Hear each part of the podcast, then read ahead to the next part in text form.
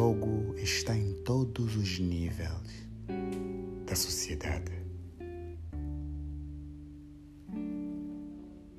Onde ganhar e perder estão em inteira conexão na vertente da vida.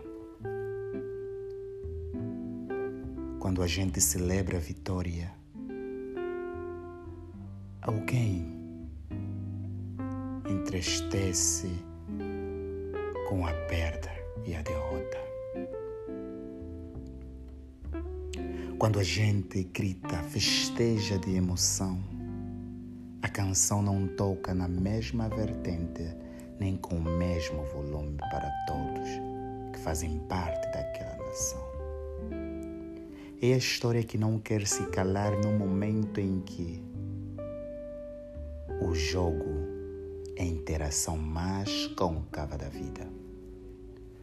Nós jogamos por tudo e por nada para designar o conteúdo mais lírico da paisagem melódica. Mas na verdade, como jogar? O que fazer quando ganhar? Como se comportar e reagir quando perder? A vida faz parte da interação entre a ação e a reação, dando vertente de lógica e trazendo a palavra jogo em qualquer complexidade variável e nível social. Nós jogamos para descobrir se realmente somos fortes. Nós jogamos para elevar a nossa própria nação o nosso coração e a nossa identidade. Jogamos para nos sentirmos livres e felizes. E quando ganhamos, as conexões mais viáveis da felicidade se abrem em momentos em que a palavra vencer deixa de fazer sentido e desconecta-se com a palavra jogar. Porque é no momento em que nós descobrimos se a vitória realmente está em conexão com a palavra vencer no âmbito do jogo, cujo desafio objetivo era demonstrar a capacidade coletiva ou individual. É aí em que aprendemos a nos conhecer melhor por intermédio do festejo da emoção, o que aquele jogo representava para nosso coração. Mas quando perdemos, quando tudo parecer escuro, quando a bola não entrar na baliza que queremos, caímos durante a corrida nos últimos oito metros do fim da pista. A última curva e a moto perde completamente o controle e nós caímos. O último jogo e o penalti decisivo a gente falha. O último concurso é que a pergunta a gente não sabe a resposta. E aí? Quando a decepção toma conta da própria nação interna do subconsciente, falando ao consciente que não existe elegância. O arrogante tomou lugar e a escuridão levou embora a paisagem brilhante. E aí? Quando os amigos estavam prontos para festejar, banjar, dançar e sorrir. E daí? Quando o irmão pequeno está na plateia, você é representando a inspiração para ele. E daí? O que pensar e o que fazer? O que sentir e o que ver? Onde ver? Onde olhar? Como reagir e como sentir? Quando a gente perde, a dor é imensa na maior parte das vezes. A dor viaja na côncava e na existência da nossa própria existência, dando lugar a uma experiência inédita, diferente e integrante. Quando a gente perde, a gente ativa a sensação da miséria, do julgamento. A gente ativa o drama da vida. Os motores côncavos nos permitem de exprimir expressões que os nossos tempos solitários e minutos de treinamento não cantaram do mesmo jeito. Então, entenda: vitória igual a perda.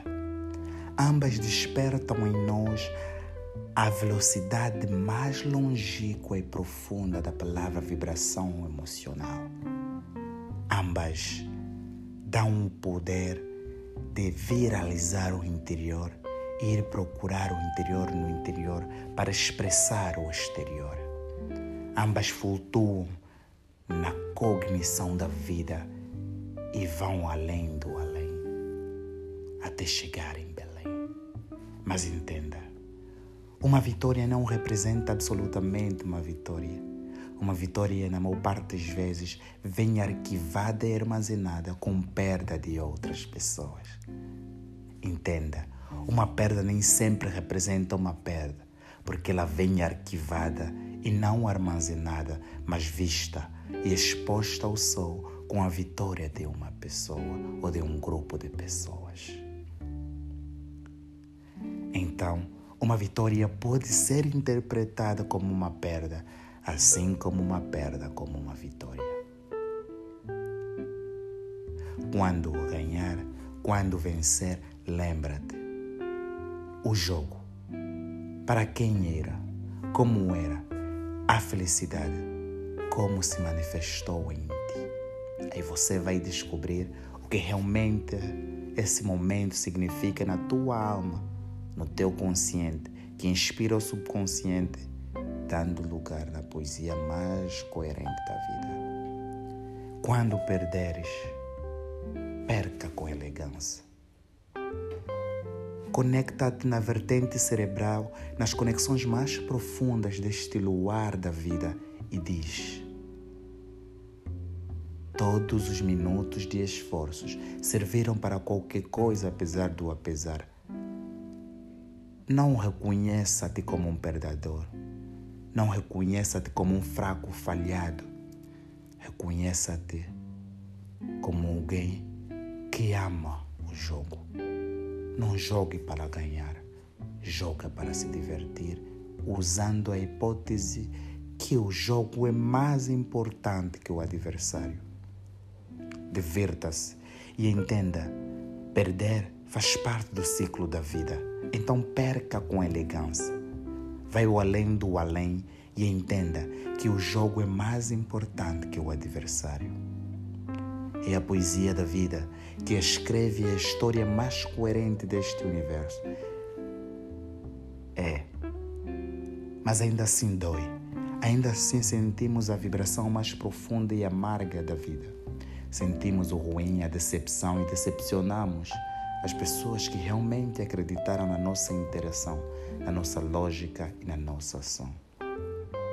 Eu sei, não é fácil, mas quem disse que a vida é uma virtude linda, maravilhosa, banjada de flores vermelhas, amarelas e brancas? Quem disse que os cantares dos pássaros são mais melódicos que o cantar do próprio universo? Então interpreta simplesmente que um jogo não é simplesmente o cantar do pássaro, mas sim o cantar de um universo que conecta em todos os versos. Ganha ou perca. Mas isso não representa quem realmente você é. O que realmente você é, você sabe. E continua procurando a resposta se não sabes. Se ganhar, entenda. A vitória é elegante. ganhe com elegância. Se perderes, entenda. Quando perdemos, sentimos. Então perca com glamour e classe. Seja forte. Você não é a derrota. Você não é a felicidade. Você é o limite do limite do limite que não tem limite nesta vida. Edson da Silva